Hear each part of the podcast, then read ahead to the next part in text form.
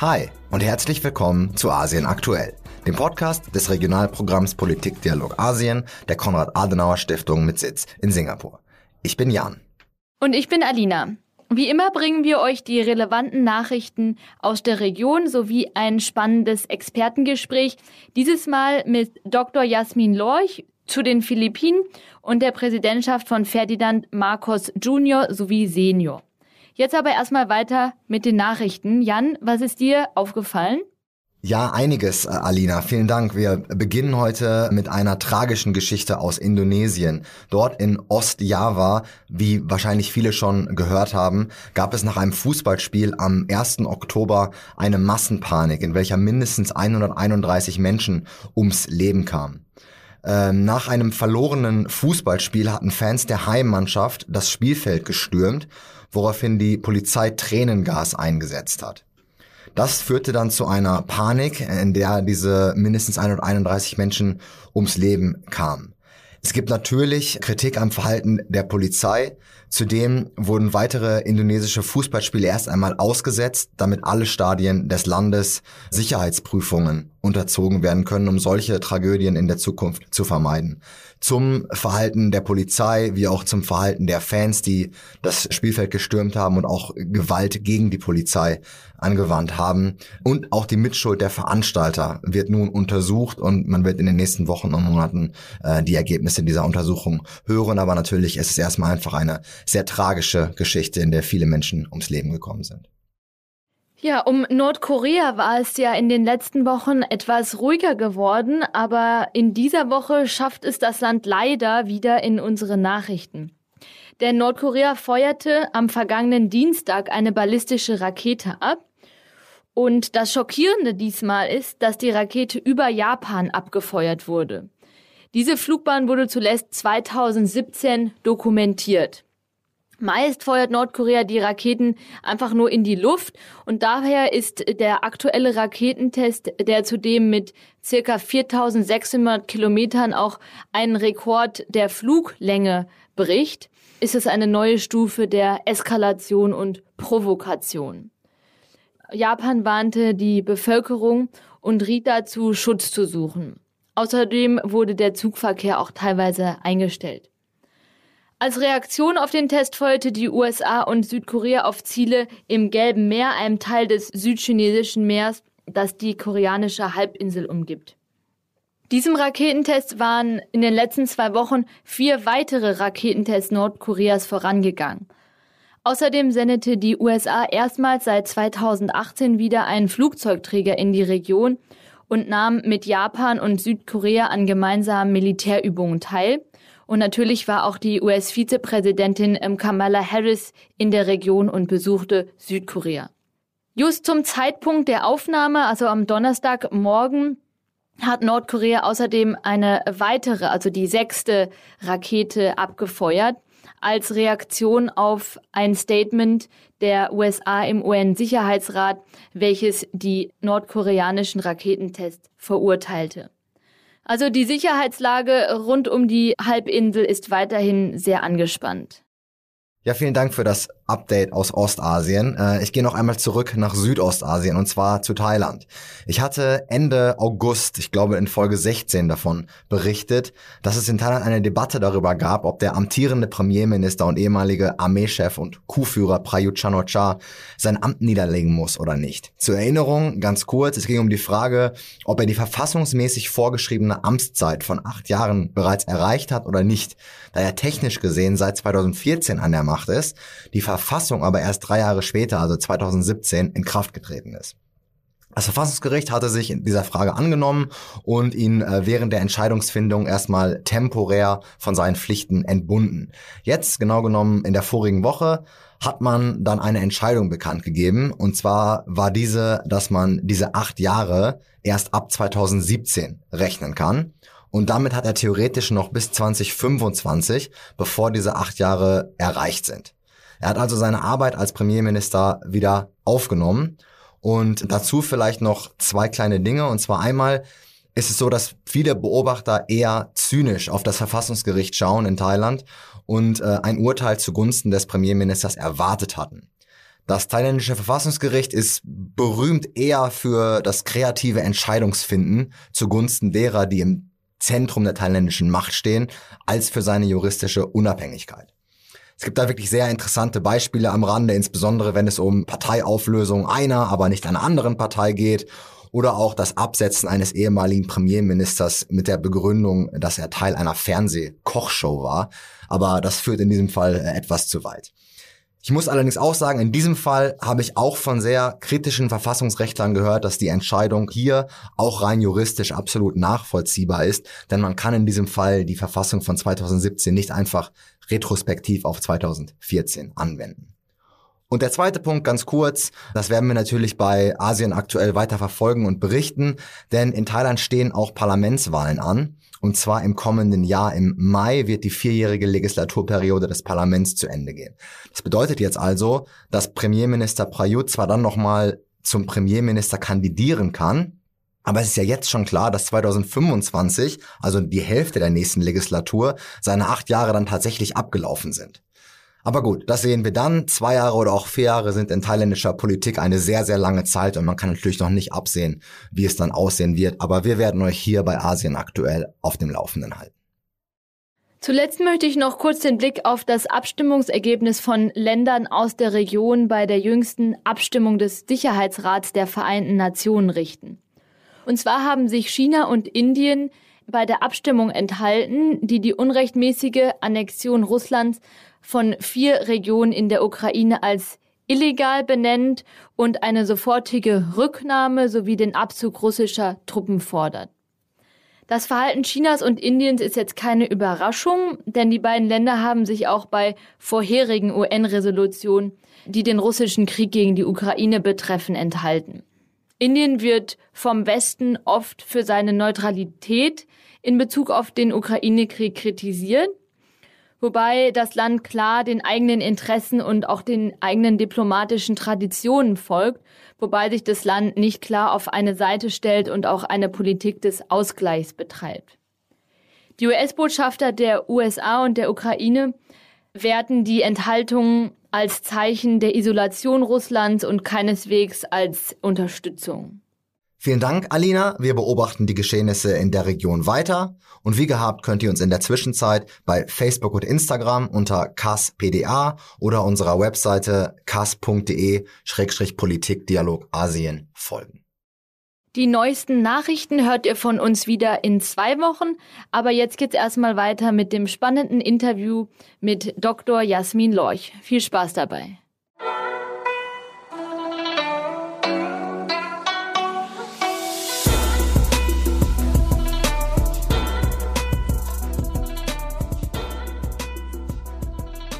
Dr. Jasmin Lorch ist Annemarie Schimmel Stipendiatin und Postdoktorantin an der Universität Erfurt.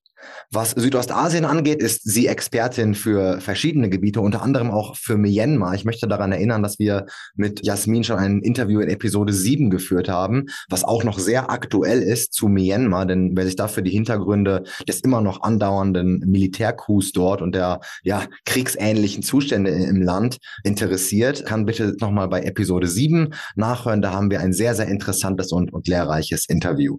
Heute soll es aber um die Philippinen gehen und damit erstmal Jasmin. Hallo, willkommen zurück im Podcast und vielen Dank, dass du dir nochmal Zeit nimmst und deine Expertise uns zur Verfügung stellst. Ja, sehr gerne. Ich freue mich. Wie gesagt, möchten wir heute über die Philippinen sprechen. Dort ist seit etwa drei Monaten Ferdinand Marcos Junior Präsident und nach fast 100 Tagen wollte ich mal hören, wie es denn dort so aussieht und wie du die Situation in den Philippinen als Expertin so einschätzt. Aber zu Beginn, lass uns etwas allgemeiner einsteigen und erstmal über die Philippinen im generell und das politische System dort sprechen.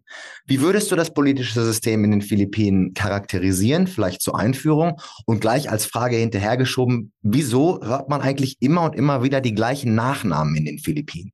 Ja, also das äh, politische System der Philippinen ist ein präsidentielles System, eine präsidentielle Demokratie, was die Staatsform angeht, mit einem Zweikammersystem bestehend aus Kongress und Senat. Und ähm, wir haben dort in den vergangenen Jahren mit Einschränkungen bisweilen, aber doch ähm, zumeist freie und faire Wahlen gesehen. Ähm, nun äh, möchte ich direkt übergehen zu deiner zweiten Frage. Das sind jetzt quasi die formellen Strukturen des politischen Systems. Ähm, die müssen wir unterscheiden von den darunterliegenden Machtstrukturen, die eben das politische Geschehen im Land sehr stark prägen. Da hat es so auch angesprochen, die immer wiederkehrenden Namen.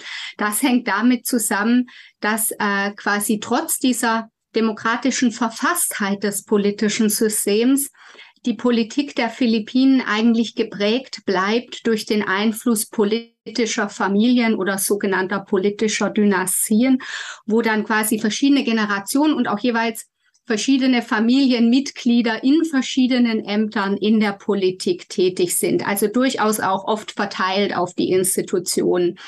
Ähm, in Ämtern äh, auf der lokalen Verwaltungsebene, in, äh, in der nationalen Politik, im Kongress, im Senat bis hin zur Präsidentschaft.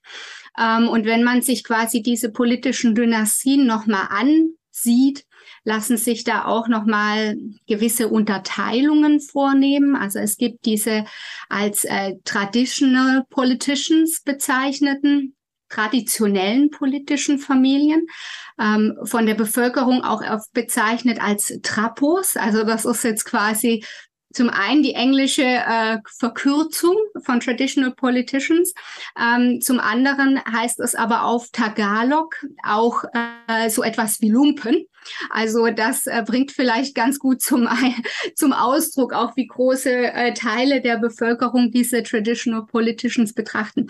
Ähm, diese politischen Dynastien sind hervorgegangen im Grunde aus der spanischen und später aus der amerikanischen Kolonialzeit. Und ihre Macht basierte ursprünglich auf Landbesitz, auf dem äh, Besitz großer Ländereien und äh, Haciendas, ähm, die sie ähm, zum allergrößten Teil bis heute noch besitzen, weil niemals äh, eine ernstzunehmende Agrarreform äh, stattgefunden hat. Also es gab zwar Gesetze, aber die Implementierung ähm, ist äh, sehr, sehr schleppend äh, vorangegangen und im Grunde niemals äh, vollendet worden.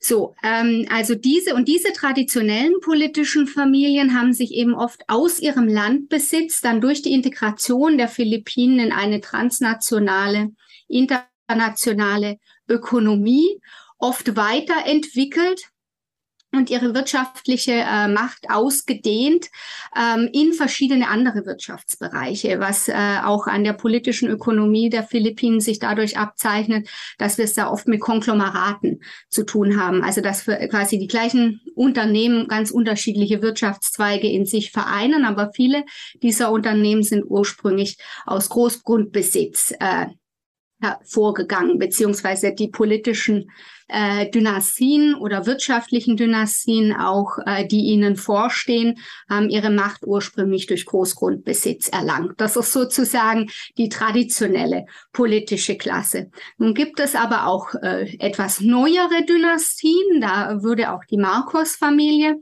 ähm, dazu zählen, die äh, auch schon ähm, seit langer Zeit eine politische Dynastie äh, bilden, auch schon vor der Wahl des äh, Ferdinand Marcos Senior, die aber ähm, anstatt primär auf, aus Grundbesitzertum hervorgegangen zu sein, eher durch äh, politisches Geschick und durch politische Gewalt groß geworden sind. Ähm, also auch äh, die Wahlen, an denen die äh, früheren Marcoses äh, sich beteiligt hatten, äh, hatten das Charakteristikum, was man auf den Philippinen Guns, Goons and Gold nennt. Also Waffen, Schlägerbanden und Stimmenkauf. Und das waren quasi Strategien, derer sich der Ferdinand Marcos Senior ähm, bedient hat, schon bei seiner ersten Wahl. Und ähm, dann könnte man quasi so als dritte Politiker Dynastienklasse, wenn man das so nennen möchte, noch die politischen Populisten benennen. Also ähm, ein älterer Be Name aus diesem Zusammenhang ist Estrada, der ja ehemals äh, ein Filmschauspieler war, der ursprünglich eher eine linkspopulistische Agenda verfolgt hat, ähm, der später aber auch ähm, dann seine Familienmitglieder in verschiedene Ämter gebracht hat. Also dann, äh, und so haben auch eben weniger bekannte Populisten auch eigene politische Dynastien aufgebaut, quasi aus dieser populistischen Herkunft heraus. Und dann natürlich zuletzt ähm, die Präsidentschaft von Rodrigo, Rodrigo Duterte ähm, hat dann klar den Wechsel markiert, eben auch von so einem links konnotierten Populismus zu einem ganz klar stark rechts angesiedelten Rechtspopulismus. Lass uns nochmal bei Ferdinand Marcos Senior ansetzen. Der ist sicherlich einer der oder vielleicht der bekannteste Name aus den Philippinen. Wie kam es dazu? Er war an der Macht für, ich glaube, etwas über 20 Jahre, von 1965 bis zu seinem Sturz 1986. Und ja, in einigen kurzen Sätzen, wie würdest du seine Amtszeit charakterisieren und warum ist er eben derjenige, den man am besten kennt und warum ist das auch gerade so interessant, da der neue Präsident, der aktuell eben auch den gleichen Nachnamen trägt? Fangen wir bei Markus Senior an. Ferdinand Marcos Senior, ähm, das war die Periode der Diktatur auf den Philippinen. Ähm, Ferdinand Marcos Senior ist 1969 gewählt worden, aber wie ich es auch bereits ähm, erwähnt habe, also es ist äh, auch massiver Wahlbetrug dokumentiert worden, auch äh, massiver Einsatz von ähm, Schlägerbanden, äh, die sich auf Seiten der Marcos-Dynastie betätigt waren, also quasi auch Korru äh, Korruptionsstimmenkauf und ähm, Bedrohungen sind äh, bei dieser an sich weitgehend freien Wahl im Spiel gewesen. Also das quasi zum noch einschränken quasi zu dem Hintergrund, dass er ursprünglich ein gewählter Politiker gewesen ist. Er hat dann 1972 das Kriegsrecht verhängt. Ähm, und das ist eben die Periode, ähm, die zum einen eben große politische Unterdrückung auf den Philippinen bislang markiert. Also Amnesty International beispielsweise geht da, davon aus, dass in dieser Zeit ungefähr 3000 Oppositionelle gestorben sind, umgebracht wurden, ermordet wurden, ähm, zusätzlich natürlich zu vielen tausend anderen, die inhaftiert oder gefoltert worden sind. Ähm, und gleichzeitig ist es auch eine Periode des wirtschaftlichen Niedergangs äh, gewesen. Also als Ferdinand Marcos Senior an die Macht kam, ähm, da waren die Philippinen eigentlich ein Hoffnungskind in Südostasien, was die wirtschaftliche Entwicklung angeht. Ähm, und äh, Ferdinand Marcos, obwohl er sich, äh, die, die Marcos-Familie teilweise bis heute damit äh, kokettiert, so gegen die traditionelle Oligarchie zu stehen, hat aber selbst während seiner Amtszeit eigentlich ein Crony Capitalism, ne, ein, ein chronistisch-kapitalistisches System aufgebaut, wo eine kleine Handvoll von Unternehmern, die mit ihm verflochten waren, reich wurden. Ähm, das Land auch ausgesaugt haben, also den Staatshaushalt ähm, wie auch äh, Unternehmensgewinne abgeschöpft haben. Und ähm, insofern ist dies eine Periode gewesen, die eigentlich sehr stark mit sehr starkem wirtschaftlichen Niedergang auch verbunden gewesen ist, mit klientelistischer ähm, mit klientelistischen Machen, Machenschaften, mit einem klientelistischen wirtschaftlichen System, ähm, die im Grunde auch äh, die Macht einiger weniger Cronies äh, im wirtschaftlichen Bereich äh, gefestigt und zementiert hat. Die wirtschaftliche Situation äh, von ihm persönlich und seiner Familie hat sich berühmterweise in eine andere Richtung entwickelt, wenn ich das richtig in Erinnerung habe. Also Markus ist bekannt dafür, dass man sich selbst die Taschen gefüllt hat. Ist das richtig? Das stimmt. Also ähm, es gibt äh, da auch nur, es gibt da Schätzungen, ne? also Schätzungen zufolge ähm, hat Markus und Herr Markus und seine Familie um die 10 Milliarden Dollar ähm, illegal außer Landes geschafft. Da wird dann teilweise etwas darum gestritten, ob das quasi die Markus-Familie allein war oder ob da ähm, so die Abschöpfung der Cronies noch dazugerechnet werden ähm, müssen, aber das ist quasi die Zahl, die man da immer wieder hört. Ähm, das sind auch verschiedene Strafverfahren anhängig, äh, in verschiedenen Ländern auch. Und ähm, auch äh, Ferdinand äh, Marcos Junior, auf den wir ja später noch zu sprechen kommen, ähm, ist auf den Philippinen in den 90er Jahren beispielsweise wegen Steuerhinterziehung ähm, verurteilt worden. Also da hat äh, die Familie durchaus eine nicht äh, ruhmreiche Tradition und also auch bereits zu Zeiten der Diktatur des Alten Ferdinand Marcos sind ja die Exzesse auch äh, hinreichend bekannt gewesen. Ne? Also man mag sich erinnern an den Schuhschrank beispielsweise von Imelda Marcos Melda. und andere äh, Schränke und Garderoben. Ne? Also das ist schon sehr symbolisch auch gewesen ne? für ein für das für das Plündern des Landes, der Lebensziel der Familie selbst. Gut, ich meine, dann drängt sich natürlich die Frage auf, äh, ich bin an deiner Antwort sehr interessiert, wie es denn jetzt dazu kommen konnte. Also wir spulen jetzt vor und wir hatten ein paar andere Präsidenten dazwischen äh, auch der letzte Präsident, also der vorige vor dem jetzigen Markus Duterte, auf den wir vielleicht gleich auch nochmal kurz äh, zu sprechen kommen äh, können, denn auch er spielt sicherlich eine wichtige Rolle. Aber Markus Junior, wie kann es sein, dass jemand aus einer Familie kommt, den du, wie du so charakterisiert hast, wie du sie jetzt charakterisiert hast, Wieso wurde er gewählt? Also was glaubst du, sind da die Hintergründe, ähm, dass es dazu gekommen ist? Und dann können wir vielleicht später noch darauf sprechen, ob das vielleicht auch unfair ist, dem Markus Junior gegenüber. Denn er ist zwar aus der gleichen Familie, aber das heißt ja nicht unbedingt, dass er der gleiche äh, Schlagmann sein muss wie sein Vater. Aber fangen wir erstmal bei dieser Frage an. Wie denkst du, ist es dazu gekommen? Ja, also ich glaube, es ist tatsächlich dienlich, die zweite Frage sich da zuerst vorzunehmen, ähm, weil nämlich Ferdinand Markus Junior sich just nicht von seinem Vater distanziert hat, sondern ganz im Gegenteil eigentlich auch im Wahlkampf sich auf seinen Vater berufen hat, ihn als äh, Staatsmann, als politisches Genie ähm, bezeichnet hat und eben auch ähm, ein großes Maß an Geschichtsglitterung ähm, und Geschichtsrevisionismus betrieben hat, der, der Gestalt, dass er jetzt die äh, Marcos-Diktatur eigentlich als das goldene Zeitalter der Philippinen darstellt. Also ganz im Gegensatz zu dem, was eigentlich passiert ist, Unterdrückung und wirtschaftlicher Niedergang, ähm, haben Ferdinand Marcos Junior und sein Wahlkampfteam eigentlich diese Periode dargestellt als ein goldenes Zeitalter von Wohlstand und Frieden.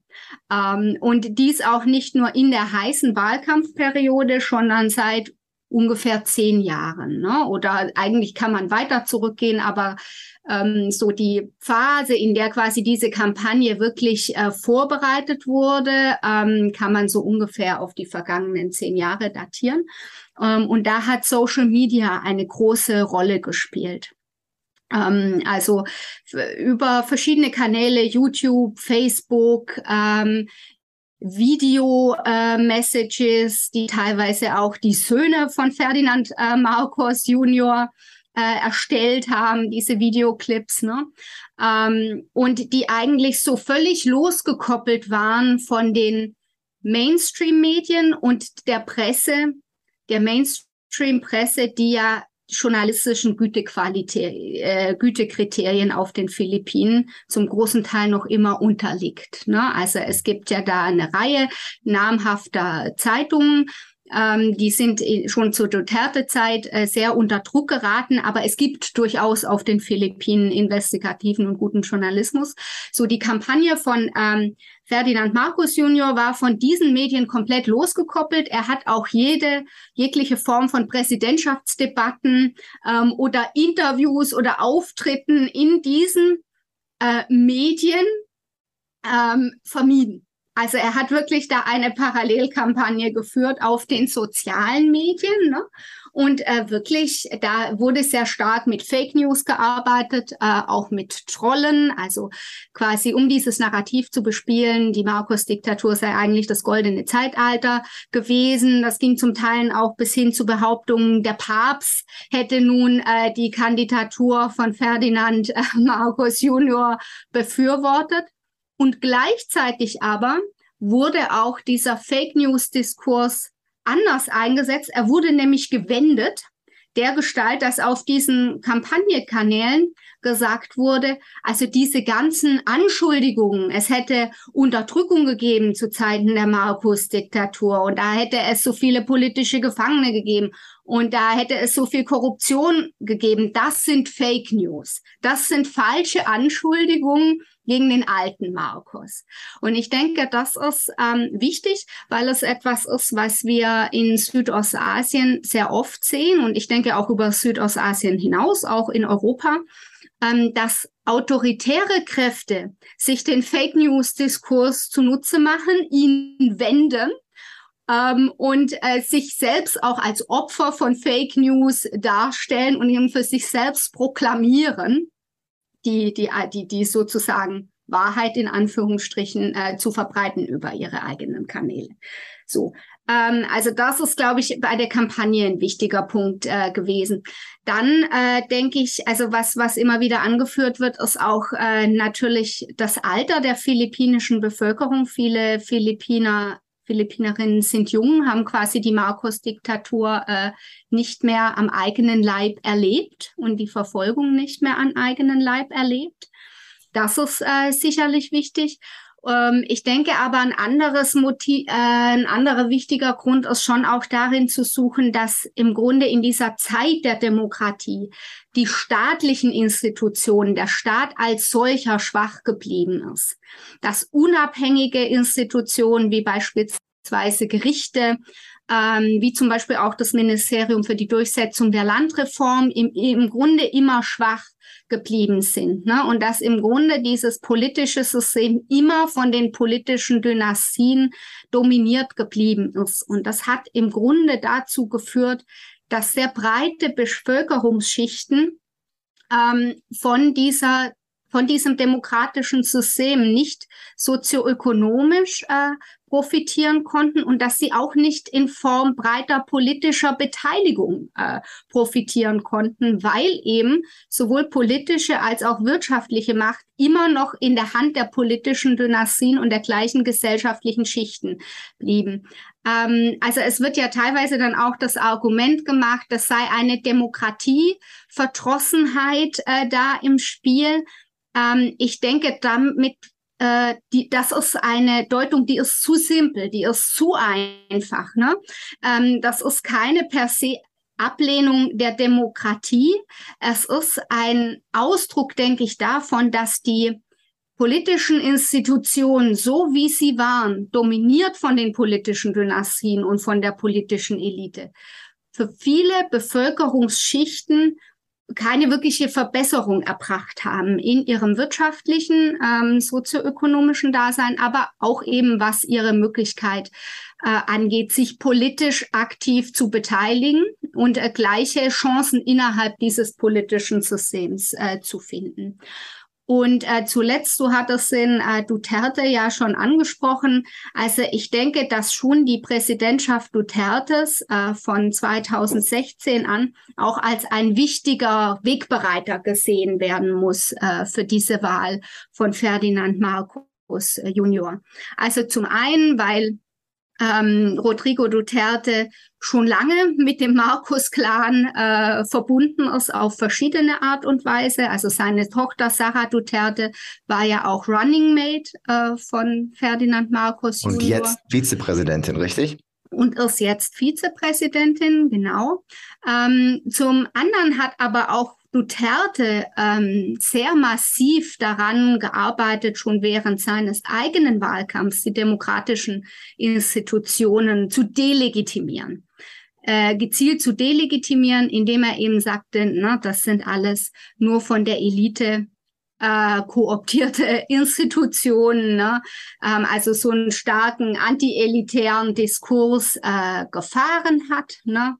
Äh, im, im Verbund aber auch mit massiven Menschenrechtsverletzungen, also beispielsweise durch den sogenannten Krieg gegen die Drogen, bei dem ja sehr viele Menschen äh, ermordet worden sind und der sich quasi auch schon präsentiert hat als äh, jemand, der da Tabula rasa macht. Ne? Also der quasi schon ähm, diese an, anstatt diese an sich schwachen demokratischen Institutionen zu stärken, diese weiter ausgehöhlt äh, und geschwächt hat, eben insbesondere auch die Rechtsstaatlichkeit ähm, und der dann eben auch äh, schon lange ähm, die Marcos-Familie unterstützt hat und der ja im Grunde auch schon kurz sein, nach seiner Wahl Ferdinand Marcos Senior politisch rehabilitiert hat, ähm, indem er veranlasst hat, dass sein Leichnam umgebettet wird ähm, auf den Friedhof der Helden in Manila und mit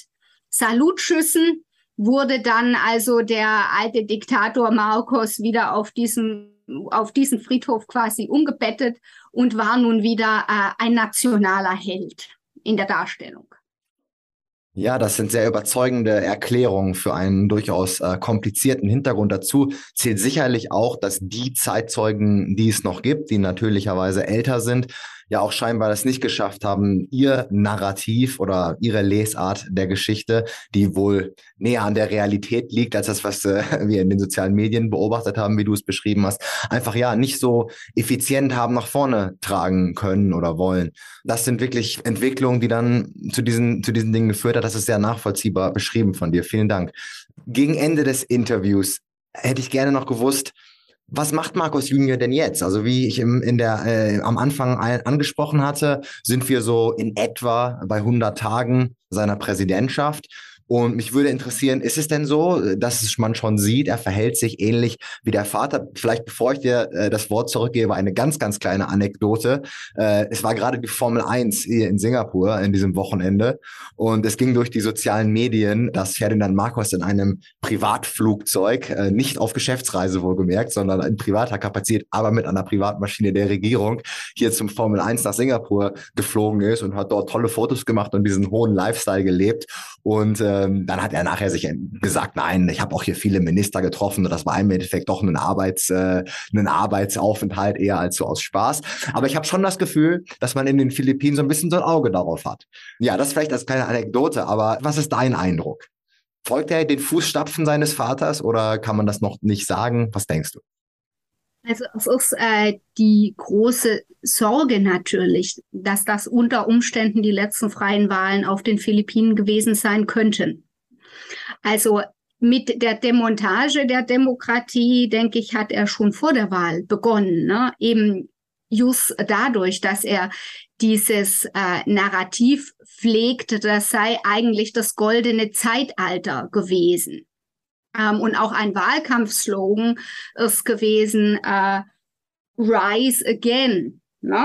Äh, also man mag sich da ungut erinnert fühlen an die Kampagne von Trump. Das ist äh, wahrscheinlich auch nicht ganz äh, zufällig. Ähm, so, also deshalb denke ich, dass quasi diese so, so rein rhetorisch ähm, diese Reise begonnen hat, ja, und dies schon vor seiner Wahl. Ähm, und auch wenn wir auf die Wahlkampfveranstaltungen schauen, das sind auch Stadien gefüllt worden mit äh, Pop-Shows, äh, Veranstaltungen, großen Tamtam, -Tam, ohne dass aber ein politisches Programm präsentiert wurde. Ähm, ja, er hat äh, dann auch versprochen, äh, Arbeitsplätze zu schaffen und äh, Preise einzudämmen, beispielsweise für Reis. Also das ist sicherlich auch ähm, nicht völlig äh, von der Hand zu weisen, dass das eine Rolle gespielt hat äh, bei seiner Wahl, weil das einfach für viele arme Bevölkerungsschichten wichtig ist. Ne? Also die, die Preisstabilität äh, und das Auskommen einfach zu sichern. Aber da ist von Anfang an kein politisches Programm äh, gewesen, das er jetzt äh, quasi ähm, vertreten hätte. Und dieses politische Programm gibt es eigentlich immer noch nicht. Also wenn er darauf angesprochen worden ist, hat er sehr vage geantwortet, ne? also beispielsweise in der Presse. Und insofern ist es nicht wirklich äh, abzusehen, was er politisch plant. Ähm, es ist äh, auch schon bereits entstanden aus äh, dem Wahlkampf, ne? Eine sehr, äh, vielleicht äh, eine, eine sehr, naja, wie soll ich sagen, eine sehr komplexe Form der Unterdrückung der Presse, nämlich dadurch, dass man mit äh, regierungstreuen oder damals noch Kandidaten äh, Bloggern, Trollen und so weiter, ne? ähm, die politische Opposition angreift, delegitimiert und eben gleichzeitig diese Geschichtsklitterung betreibt. Ne? Also das ist quasi dieser Diskurs, an dem schon lange gearbeitet wird. Ja, insofern ähm, würde ich da eine Rückkehr zu autoritären Verhältnissen auf keinen Fall ausschließen wollen. Ansonsten denke ich, dass wir gerade in der Außenpolitik sehen, dass er eben versucht, sich ein bisschen so ein eigenes Profil zu geben. Also Duterte hatte sich ja sehr stark China zugewandt ähm, während Marcos jetzt eher den Schulterschluss mit den USA quasi wieder sucht, gerade auch äh, im Hinblick auf die territorialen Streitigkeiten mit China in der südchinesischen oder westphilippinischen See. Ne? Und ähm, ich denke, das ist sehr strategisch äh, gemacht, weil dieses Bestreben nach Souveränität, nach territorialer Souveränität gerade etwas ist, womit Marcos in der Bevölkerung auch punkten kann. Ja, also das ist quasi etwas, worauf er seinen eigenen Diskurs äh, aufbauen kann, auch in nochmal quasi auch ein Stück weit in Abgrenzung zu Duterte, indem er eben so eine etwas etwas stärkere Abkehr von China wieder vornimmt. Hundertprozentig äh, wird es niemals sein können, ne, weil der wirtschaftliche China, äh, Einfluss Chinas auf den Philippinen sehr stark ist. Ne? Und äh, das wird auch weiterhin so bleiben. Und äh, China ist äh, eine mächtige Großmacht äh, in der Region. Ähm, insofern werden da immer ne, sehr enge Be Beziehungen zu China auch bestehen bleiben. Ähm, aber im Moment ähm, ist so eine Profilierung, die wir beim äh, bei, bei Ferdinand Marcos Junior sehen, ähm, eben so diese Profilierung über die Außenpolitik, äh, das Bespielen äh, von Wunsch nach äh, nationaler Souveränität und damit eben auch ein Stück weit von Nationalismus. Äh, da ist dann unter Umständen der Schritt auch nicht weit. Also das wird man sich glaube ich, in den nächsten Monaten und Jahren auch nochmal angucken müssen, inwiefern das dann vielleicht äh, nochmal so eine, eine legitimierende Funktion bekommt, auch für autoritärere Bestrebungen. Ja, vielen Dank für die sehr differenzierte Einschätzung. Es, denke ich, bleibt erstmal noch ein, ein gemischtes Bild. Vielleicht um auf einer leicht optimistischeren Note zu enden, muss man natürlich sagen, dass auch Rodrigo Duterte, von dem du ja schon gesprochen hast, Anfang seiner Amtszeit versucht hat, das philippinische System so ein bisschen auszuhebeln und man hatte spekuliert, ob er eventuell über die sechs Jahre an der Macht bleibt und das ist im Endeffekt nicht passiert. Also vielleicht können wir hoffen, dass auch Markus es nicht schaffen wird, die Demokratie gänzlich auszuhebeln. Aber ich verstehe natürlich völlig, woher du kommst und wir behalten weiter ein Auge drauf. Und damit möchte ich dir recht herzlich danken, dass du dir noch einmal die Zeit genommen hast für unser Interview bei Asien aktuell. Und ich hoffe auf jeden Fall, dass wir uns auch noch ein drittes Mal sprechen. Vielen Dank, Jasmin. Ich danke auch. Tschüss.